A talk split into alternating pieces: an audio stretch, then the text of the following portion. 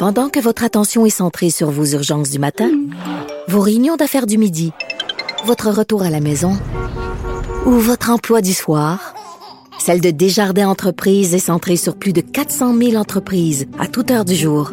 Grâce à notre connaissance des secteurs d'activité et à notre accompagnement spécialisé, nous aidons les entrepreneurs à relever chaque défi pour qu'ils puissent rester centrés sur ce qui compte, le développement de leur entreprise.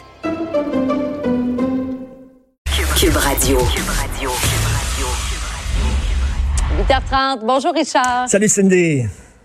Course à la direction au sein du Parti conservateur, il y a Peter McKay qui promet de faire tomber le gouvernement. il roule des mécaniques, Peter McKay. Hein. Il dit, d'un côté, il y a un premier ministre qui arrête pas de parler, il parle, il parle, il parle, il n'y a pas de pogne, il manque de virilité, il veut dire, euh, les babines se font aller, mais les bottines sont pognées dans le ciment. Votez McKay, avec McKay, ça va brasser. Alors lui, il dit, si vous votez pour moi euh, comme chef du Parti conservateur, je vous le dis, on va mettre, euh, on, va sortir, on va faire tomber le gouvernement de Justin Trudeau et vous allez avoir le pouvoir directement. J'avoue que, bon, comme disait Jean Perron, il y a loin de la croupe au lièvre, parce que quand même, il va falloir, il va falloir qu'il, quand même qu'il essaie de convaincre le Bloc québécois de se joindre. À lui.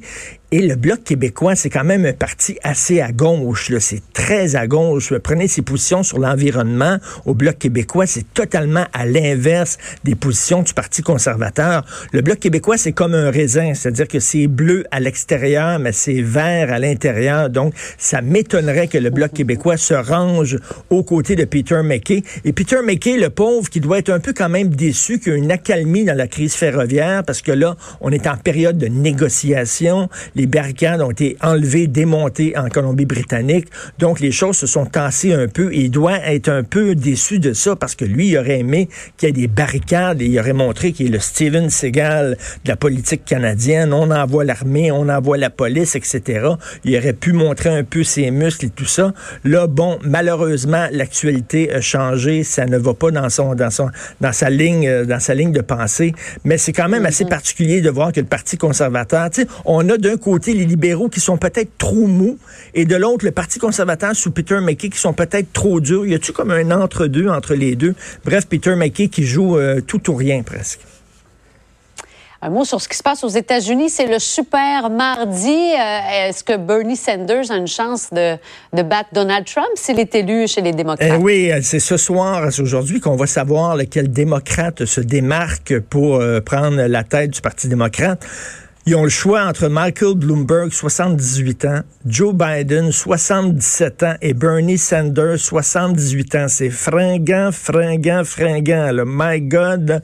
Peter Buttigieg, le jeune maire qui avait 38 ans, qui aurait été extraordinaire, qui était un centriste, qui était un gars de gauche, mais avec les pieds sur terre, euh, qui était un ancien combattant de la guerre de l'Afghanistan.